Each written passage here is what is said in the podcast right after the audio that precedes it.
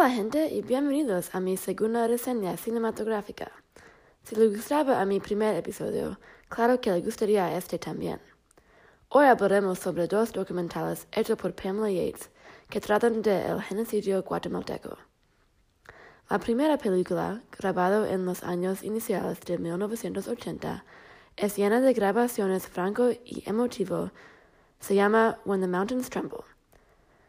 Este documental es poderoso por sí solo, pero junto con su documental Granito, Yates provee un trágico pero magnífico representación de la guerra que ocurrió en Guatemala. En 1982, Pamela Yates era una joven cinematógrafa de España que decidió viajar a Guatemala para grabar la guerra que estaba ocurriendo allí.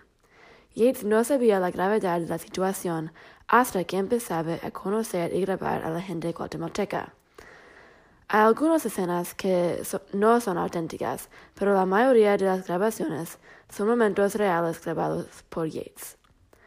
El documental protagoniza a una joven mujer indígena llamada Rigoberta Menchú.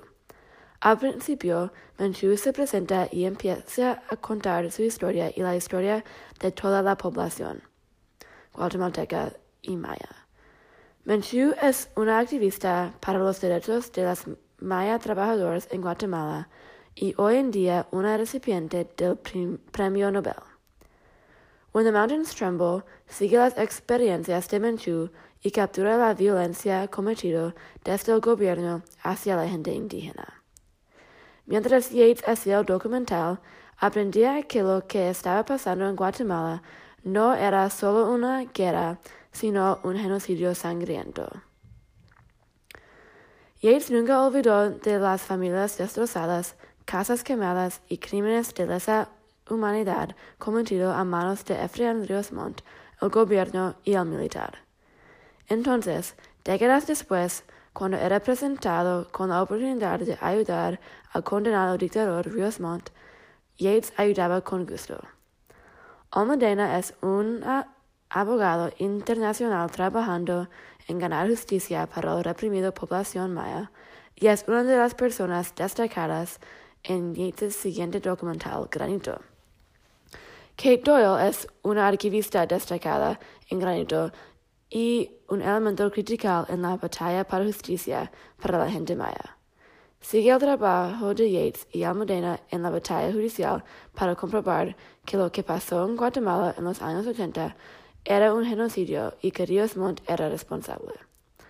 Almudena buscaba la ayuda de Yates después de ver When the Mountains Tremble para ver si había evidencia en las grabaciones.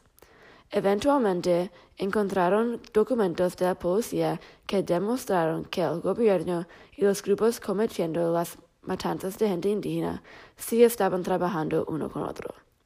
Finalmente, esta evidencia, junto con el testimonio de las víctimas valientes y muchos, muchos años de trabajo, Ríos Montt era condenado con cargos de genocidio y crímenes de lesa humanidad. Ambos documentales siguen la misma formato. Hay grabaciones que capturan la violencia y entrevistas con gente en todos lados de la guerra.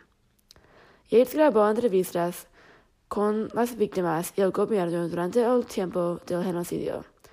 Entre estas escenas gráficas hay entrevistas con Menchú y varios otros activistas, además de narración de Yates. Para mí, las grabaciones más impactantes son las entrevistas que Yates tuvo con Ríos Montt, porque no es común oír y ver a los pensamientos y justificaciones de un dictador real. Pero también pensé que las grabaciones de Yates y Almudena trabajando en la oficina eran un poco torpe y forzado.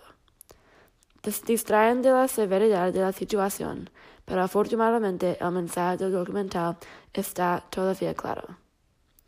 Los documentales hacen un buen trabajo de capturar las atrocidades cometidas y las verdaderas consecuencias y emociones. Era fascinante seguir la pelea judicial que desarrolló en Granito y me gustó cómo los dos películas son relacionadas. Es mejor que veas a When the Mountains Tremble antes de que veas a Granito. Son películas bastante tristes, pero es importante que gente sabe lo que pasó para, para que aprendamos de las acciones de otros y no cometimos los mismos errores. Por eso, recomiendo que tomes el tiempo para ver a When the Mountains Tremble y Granito.